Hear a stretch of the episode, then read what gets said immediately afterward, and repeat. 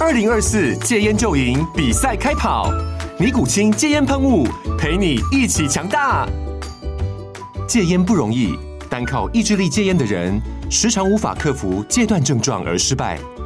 尼古清戒烟喷雾将是你的神队友，简单一喷，药品急速释放，立即缓解七大戒断症状，不限场合提高戒烟成功率。除了尼古清神队友，你还可以寻求专业医疗人员协助，一起迈向戒烟成功之路。尼古清戒烟喷雾，用科学方法戒烟，请咨询全台各大药局及戒烟门诊。本广告由尼古清戒烟喷雾卫部药书字第零二七八三五号提供，嘉安嘉护股份有限公司，台北市中山区民生东路三段二号十楼，北市卫药广字第一一三零三零一九零号。尼古清戒烟喷雾，相伴每个新开始。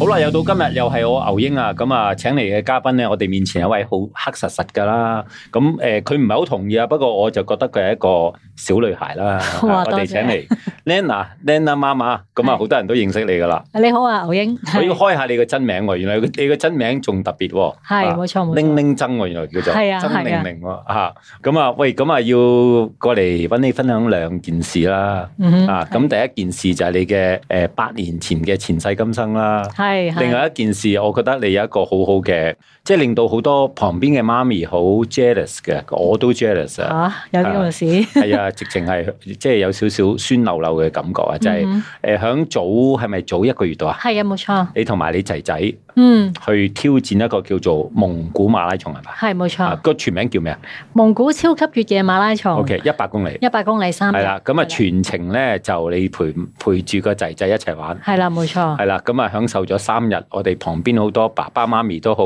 好妒忌嘅一個旅 程，係明嘛白嘅明白嘅， ？OK，係好，喂，先講講诶你先啦，嗯因為你嘅故事反而好多人都好想仿效啊。嗯咁啊，诶八年前你都唔係一位運動員嚟㗎嘛？係啊，其實我八年前咧係冇乜點樣做運動啦。我生咗第二個小朋友之後，誒、一年後咧就大約差唔多一百五十磅。咁於是乎咧就身形好肥啦，咁又好似一個誒、賓賓咁樣啦。嗯買餸就好啱 feel 啦，係咪？啊啊係啦，買餸好啱 feel。咁當其時，我同我先生講話，喂，你如果公司有啲會議出席啊、嗯宴會啊，你可唔可以帶埋我啊？咁跟住佢就話：誒，你點有解有個咁嘅要求嘅？ 因為我覺得好悶啊， 做即係喺屋企咁嘅，即係翻工放工湊仔咁係樣，想出去誒、呃見識下啦，咁 OK 樣叫我先生帶埋我去。於是乎佢就話：誒、呃你有衫着咩？咁樣講嗯喎，即係講咗一句，我即刻反省，即好係勇點敢解？喎，李先生。係啊， 我反省點解佢咁樣講咧？咁我又諗起，其實我結婚之前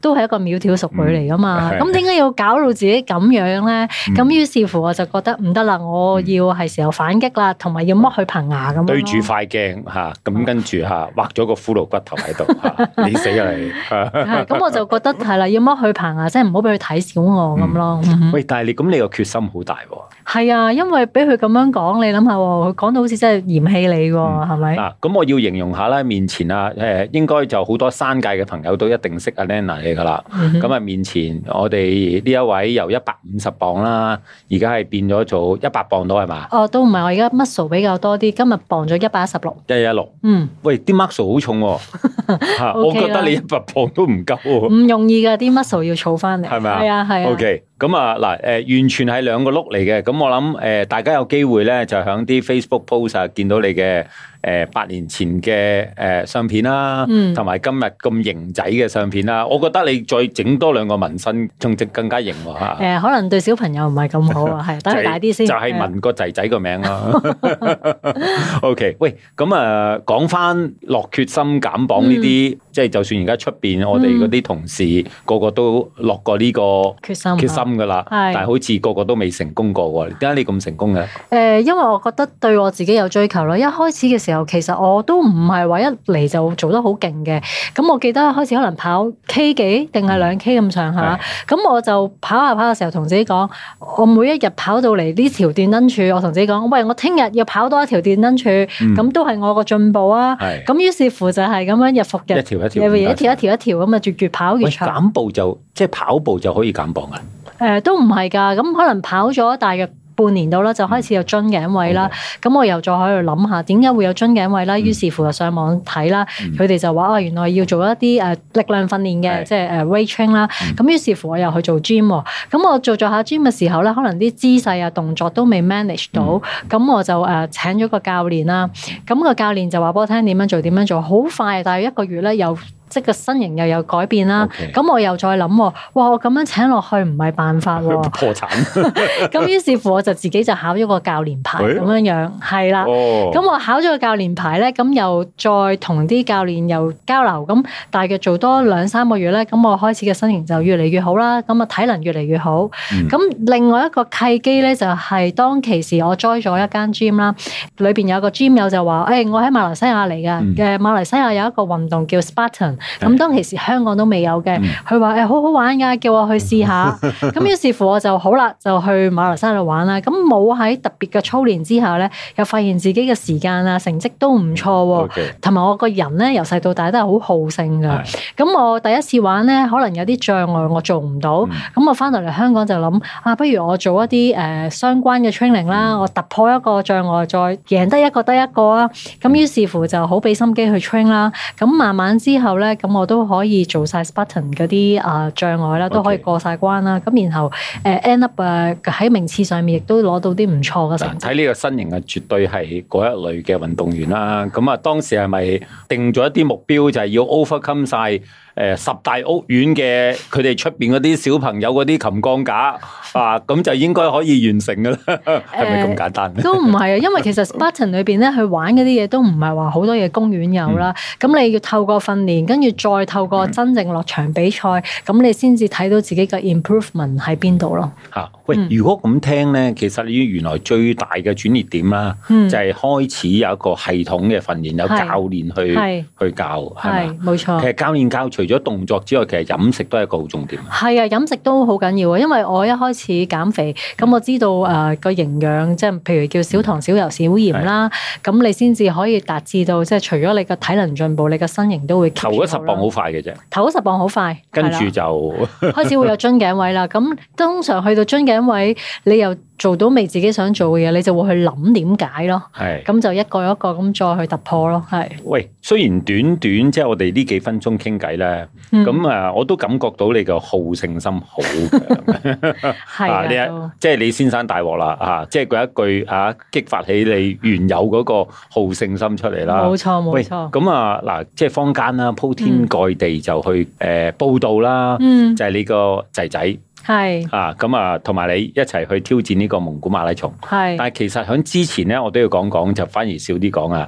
你係響五月係啦，就係完成咗個我哋即係叫跑長跑、跑山嘅必定去玩嘅撒哈拉馬拉松係冇錯。啊。原因係第一件事咧，你有咁嘅經濟基礎先。誒、呃其實都講翻係一個初心嘅。我啱啱開始學跑步嘅時候咧，就有個跑友話，就好似你咁講啦，喂，有個二百五十公里喺撒哈拉度跑跑七日嘅喎、咁仲要孭晒自己嘅嘢食，誒、仲要孭埋睡袋。一聽完之後就覺得，哇，好哇 chill 啊成件好事型喎。跟住喺度諗，唔緊要，有一日如果我有能力去到嘅話咧，就一定要去試下。咁能力嘅當然除咗你講嘅財力之外，仲要係講自己有冇能力可以完成到啦。財力係小問題嚟啫，誒呃 compare 之下，咁於是乎咧，即係呢一個想法一直都種咗喺心入邊。咁、結果我今年係真係可以完成到咯。嗯喂，呢二百五十公里個經歷係點啊？呢二百五十公里啊，其實咧每一日跑嘅時候咧，都一定係講好心裏邊講好多粗口啦，因為即係又熱啦，因為今年係比往年係特別熱啊啦，五十度啦，大約有。呃十度啊係啊行得喐㗎仲。誒、都得嘅，係啦，咁啊變咗要邊跑邊淋水嗯啦。咁同埋我自己嘅 target 都唔係 aim finish，咁我都係希望可以做一個好啲嘅時間哦仲啦想。諗住要企凳仔添，誒係啊，咁但係其實當中亦都因為自己經驗唔夠啦，誒就令到我就。即係未能夠進到去自己嘅 age group top 係 five 啦嗯。咁、其實如果譬如有下次有機會再去，我 improve 一啲經驗咧，咁我諗個名次上面會好啲啦。嗯咁亦都講下我喺呢個沙漠嘅時候發生咗啲咩事啦。去到第四日係 long day 啦，嗰日要跑九十公里嘅。咁因為我之前只腳咧就誒長咗啲水泡，係咁啊 tap 咗啲繃帶啦嗯。咁到我再着翻自己對鞋嘅時候咧，就發現着唔入着唔啦，到啊！着唔到咁點算咧？咁於是乎我就去嗌一個完唔到賽嘅人去俾對鞋我啦，大啲嘅，大啲嘅。好啦，嗌到佢俾我嘅時候咧，發現佢對鞋咧就冇咗個沙擋。因為個沙檔係要 protect 啲衫唔好入啊隻鞋噶嘛。咁於是乎咧，我諗嗰一日九十公里裏邊咧，我蹬咗不下十次嘅鞋，成日要除鞋，除鞋到沙，除鞋到沙，其實呢度都好 consume 咗啲冇時咗間半個啦。鐘啦，係啦，咁跟住咧，我就同自己講嗱，今日九十公里，日頭唔好跑啊，留力夜晚跑啊。咁點知去到夜晚嘅時候咧，誒、個頭燈冇電，咁冇電就換電啦，咁啊好緊張，咁咪俾我拍斷咗個電池接觸片。係咁啊冇頭燈用，哦咁啊想跑啊冇得跑啦，咁就唯有即係黐人哋頭燈啦，人哋要快跟人啊啦係啦要跟人啦，咁 end up 個時間就比我原定嘅慢咗三個鐘啦。哦，咁誒、呃但係都唔緊要。我記得當其時，我同 Top Five 個時間係爭四十幾分鐘。第二日咧就係、呃馬拉松距離四十仲幾有公得報里，仇仲有得報仇，係啦。咁咧，於是乎同自己講唔緊要，我做得幾多得幾多。咁點知咧？我之前咧去嘅時候問好多人點樣去 prepare 嗰啲食物係啊啦，啲人就可能好多都係 finisher，嗯佢就話誒呃帶多啲實體食物。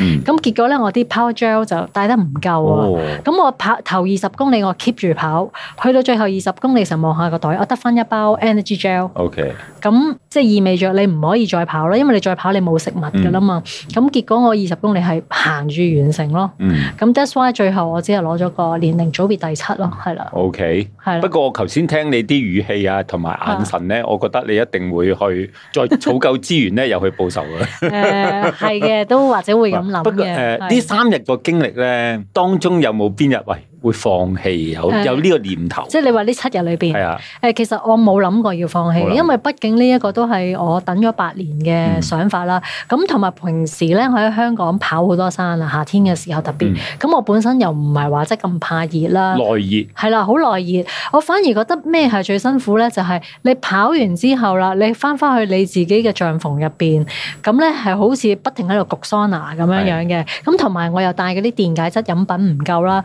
咁喺你好口渴嘅時候咧，你都仍然要飲住啲暖嘅白開水。係。咁我覺得呢啲係辛苦咯。咁至於你話冇涼衝啊，誒呢啲我都覺得係好其次咯。哇！呢啲好緊要嘅， 好好緊要。好似係咪限住你每日每人幾多升水咁樣？係啊，而家誒仲有冇呢個限？有㗎有㗎，每一個 checkpoint 十公里嘅時候，佢會派大約好似係四 l 水啦四。啲水。咁然之後完咗當日嘅比賽咧，翻到去營地會俾六 l 水你啦。咁嗰六 l 水就係包含你夜晚要煮誒沖飯、涼啊，煮飯乜晏都齊晝啊、啊晚餐啊、聽朝早餐啊、第二日誒要 fill 定水出去啊。咁所以其實你啲水只係可能係抹下身，嗯。就係咁咯。咁啊，七日完成二百五十公里嗱，嗯即係咁講啦，即係撒哈拉馬拉松呢一個活動咧，其實都好多年噶啦。咁係嗯啊，早年其實我聽，即係我哋都訪問過一啲不同嘅人士啦，係有有好多咧就到第三、第四日啦，就開始萌起退賽啦。係，我可能我自己就冇，我我從來冇諗過有一刻話要退咯。咁同埋我又好似咁講，我又唔係話咁怕熱，咁我又唔係話每一日跑到好力竭啦，我冇話覺得好辛苦嗰種感覺。咁、都係 keep 住慢跑啊，肌肉酸痛嗰啲咧都唔及一口氣跑一百公里嗰啲緊要哦唔咯。夠咁緊要，係啊，因為譬如我喺香港玩一百公里咧，你可能玩到最後二十公里咧，你啲腳都會酸晒啊係成。咁但係其實你喺撒哈拉嘅時候，你唔會話用好快嘅 pacing 去跑啦，嗯每日都係慢慢地，咁、個肌肉酸痛就唔係其話好實多。最緊要係內熱，係冇錯，最緊要內熱。內熱嗯好啦，內熱不特止啦，咁啊完成咗撒哈拉之後咧，翻到嚟香港啦。係應該響翻嚟香港嘅時候都冇諗過參加同仔仔參加呢個蒙古一百公里啊嘛。冇啊，就係、因為佢翻嚟聽到我分享，咁佢就話：喂，呢啲比賽好得意啊喎！佢話佢都想去試下咁樣樣，係啦。咁啊，你唔係講大個啲先啦，你我冇啊，因為其實我自己咧係過來人，我覺得即係做運動係好講你嘅熱誠嘅。嗯咁如果既然佢有咁嘅提出，我有誒 estimate 過佢嘅身體狀況啦，咁我覺得佢係應該可以做得到嘅。 OK 咁所以我都好支持佢去做咯。啊，佢冇話媽咪，我講錯嘢啦。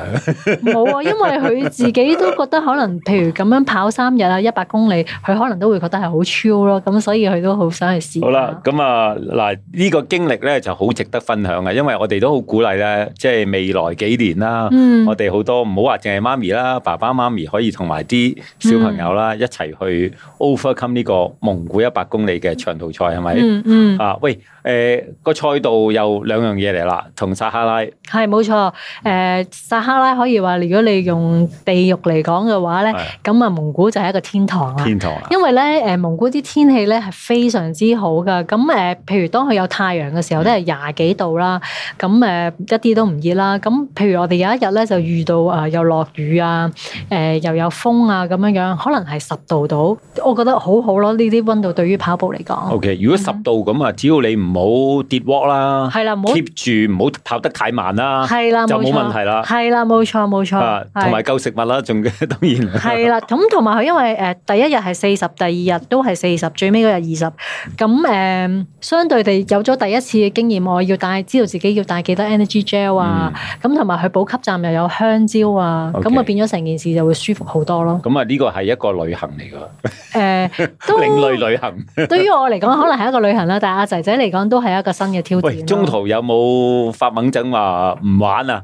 誒呃呢樣嘢係冇嘅，因為啊嗱、你話如果喺香港，我有時咧同佢一齊跑，咁佢就話啊點解我要跑啊？點解我要跑咁長啊？即係成日都好多呢啲怨言咯。嗯但係因為今次係佢自己話去嘅，係佢冇話誒喂我幾時到啊到未啊，即係冇講呢啲嘢啦。咁同埋每一日咧大會都會係送加碼俾我哋嘅，係啦，即係仲講加好。埋係咩意思啊？誒、即係話講好咗四十公里，最後可能跑出嚟係四十七咁樣樣，哦四即十係八，即係全部都送嘅。全部都送嘅。咁啊，其實總距離係咪都一百先，定係多過唔一係啊，百？多過一百㗎，差唔多係一百一十㗎哦，都。一百一十。係啊，即係對於一個新手嚟講，跑多一公里係佢一件好氣餒嘅事啊嘛。嗯但係佢竟然就講翻轉頭就話唔緊要啦，一定會到嘅咁樣講。哦係，OK 啊。喂，咁啊，應該誒成個比賽啦嗯，最年輕係你個小朋友啊。係冇錯冇錯啊，，咁啊，完成咗之後有咩同媽咪講啊？誒佢冇特別講啲咩，不過就睇得出佢自己都好滿足、好開心嗯係嘅。啦，佢就應該係誒全場第五啦排係咪？係冇錯，係啦，啊，誒，佢冇自己嘅組別噶，挑戰組 別啦，啊，咁啊，十八到廿九歲嗰個就攞咗第一啦，係冇錯。啊，咁係同時間你都有凳仔企喎，啊係啊係啊，我啊因為陪住佢陪咁樣。陪跑都有凳仔企喎，係就誒全場女子第三，全場第係三啊。其實即係攞呢啲名次咧，都講翻係有少少補充啦。呢個都係一個幸運成分嘅，因為點解咧？有一啲跑手咧，佢哋第一二日咧 push 得好緊要嗯啦。有幾位男士咧，即係 push 得緊要，隻腳都傷冧咗咗，隻腳傷咗，即係變咗可能有啲 ITB 啊，或者誒。呃即係行到隻腳夾下夾下有水泡啊，咁變咗喺第三日咧，佢哋個 pacing 就相對又慢咗好多啦。咁亦都第三日嘅時候，因為天氣特別凍啦，咁有好多跑手即係可能經驗未夠咧，都覺得選擇喂咁危險呢啲惡劣天氣，佢都係覺得以安全為上，佢哋都退賽喂，嘅。喺個草原上邊嗯行雷落雨個感覺係點嘅？誒、呃其實咧我自己就即係喺呢方面就比較有豐富嘅經驗啦，因為喺香港好多時即係落住雨啊，我哋都有突然間跑變嘅，係啦。香港危險啲嘅，我覺香得。港危險啲，但係咧反而喺蒙古就係因為無論你點跑，你都唔會見到人，又唔係自己地頭，又冇 GPS，你會諗死啦，跑下跑下發生咩事，我去揾邊個求救啊係？哦我匿埋去邊度啊？冇得匿喎，因為佢係誒全部草原係冇建築物有冇嘅。閃電咁插落嚟誒、㗎？呃我見到遠方有閃電，就冇喺我哋個位閃電。咁所以其實個心係驚噶，因為我自己就話：喂，我可以好快咁跑跑，快啲跑跑走去啦。咁、我個仔又要就住佢 pacing，又要睇住嗯可佢能佢喎。快過你嘅，係係啦，咁變咗又要擔心佢啦，咁我又唔可以俾佢感覺到我有 nervous 啦，嗯咁亦都要好正面咁啊，喂，我哋行啦，點點點啊，即係我都唔想講到啲嘢係嚇親佢啊！咯呢、。個媽咪又升級咗喎， 啊而家可以做埋心靈導師喎。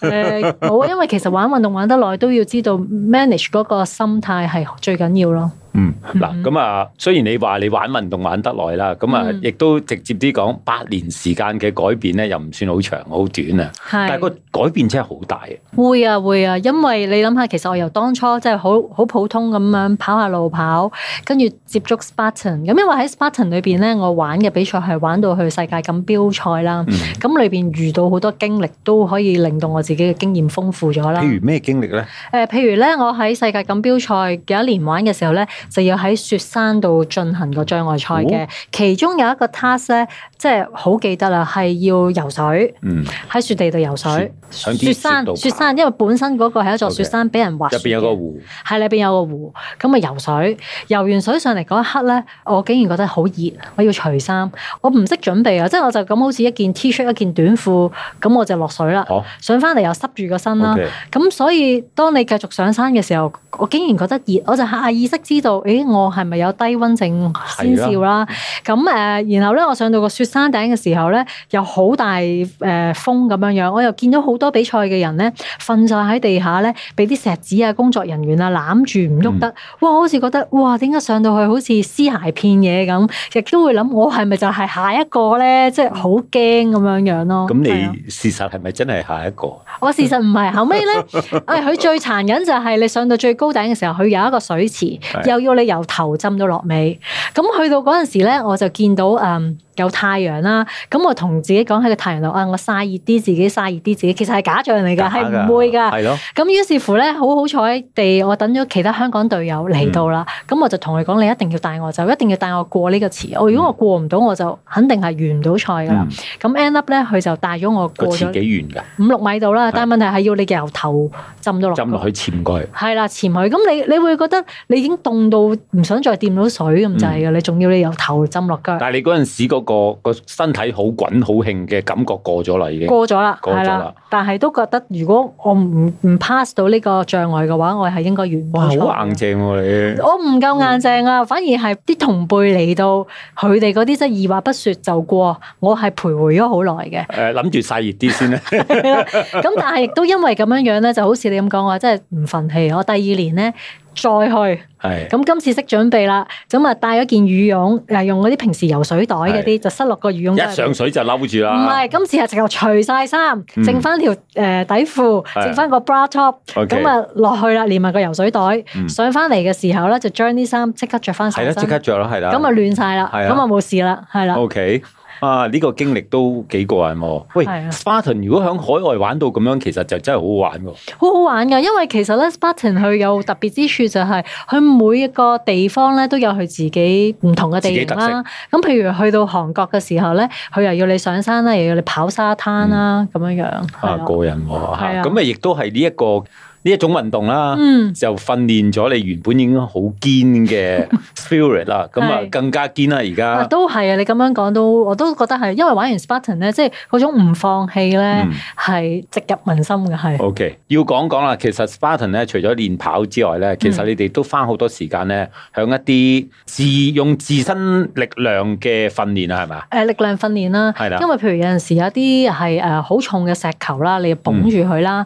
有嗯陣時有啲誒好高嗰啲沙包咧，要崩到上天空，跟住要慢慢擸翻佢落嚟啦。咁嗰啲分分鐘都係三四十 kg 嘅。嗯因為喺疫情前咧，我嗯就即係有時會經過開誒、呃即係圍住條城門河跑步咧，嗰、見到有啲都係熟悉嘅嗯係 Spartan 嘅教練啦，咁佢哋係就會喺嗰啲琴鋼架度訓練緊啲學員噶，係，係係係咪咁樣係噶？係啊！咁譬如我哋最 basic 嘅就係 monkey bar 啊，咁有好多都係類似 monkey bar 嘅障礙啦，咁嗯都係要 pass 到嘅。 OK 咁所以呢啲都係一個最 basic 嘅 Monkey 訓練 bar 係一個最基本，亦都係一個好好困難嘅一個 一個動作嚟㗎嘛。其實咧，monkey bar 好多時都係講你身體嗰個 rhythm 啦，嗯咁同埋要膊頭嘅 mobility 夠鬆咧，捉得到個 timing 咧，咁就 OK，係技巧多啲唔咯。係用死力㗎，我見到唔係係用死力㗎啊係啦你練到幾大隻都冇用。係冇錯，係用技巧多啲啊。但係誒、呃即係好可惜啦，而即係而家 Spartan 呢個活動喺香港就應該暫時告別係短冇時錯間啦。係啊，咁啊，但係你繼續 keep 到咁 fit 喎，係啊，因為其實我又唔想話自己肥翻啦，嗯咁做開運動咧，即係已經好似一個習慣咁唔會啦，樣你唔會肥翻。 係啊，因為誒點講，我成日覺得咧，做運動已經係做成好似你唔刷牙嗰一日咧，你會唔舒服噶嘛。咁做運動都一樣係咁嘅 O 感 K，覺啦。嚟緊有咩挑戰先？誒呃嚟緊咧，其實我有諗過想轉玩呢個叫做健美嘅，係啦。哦，O K，係啦兩樣嘢嚟嘅喎。係啊，就係想做一啲不一樣嘅嘢咯。嗯啊係記得我細個嘅時候咧，有兩樣嘢好中意嘅，一個三鐵啦，嗯三項鐵人呢個都會做，不過等我退休先 係啦， 因為要花嘅時間比較多啦。